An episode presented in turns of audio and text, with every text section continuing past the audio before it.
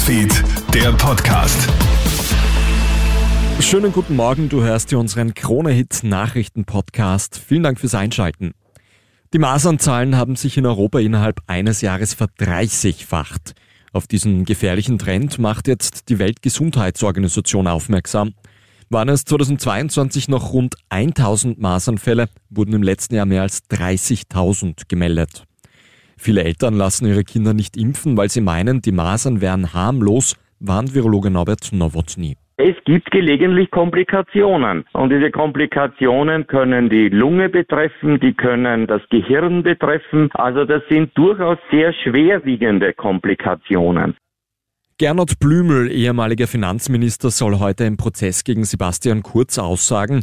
Blümel soll darüber Auskunft geben, welchen Einfluss der Ex-Kanzler auf Personalbesetzungen wirklich hatte. Der Prozess wegen Falschaussage startet am Vormittag.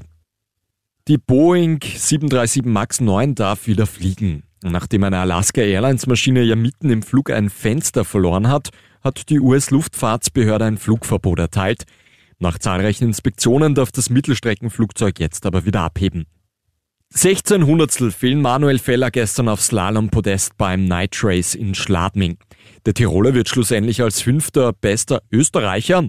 Der Mann der Stunde ist aber Linus Strasser.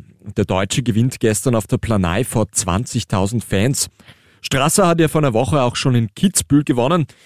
Eine tolle Aufholjagd startet unterdessen Fabio Gstrein, der von Rang 26 noch auf den 10. Platz fährt. Und 240 Meter Flüge sind ab heute wieder am Kulm zu bestaunen. In Bad Mitterndorf startet heute nämlich die Skiflugweltmeisterschaft. Los geht es um 14 Uhr mit der Qualifikation. Freitag und Samstag finden die Einzelspringen statt und am Sonntag dann der Teamwettbewerb.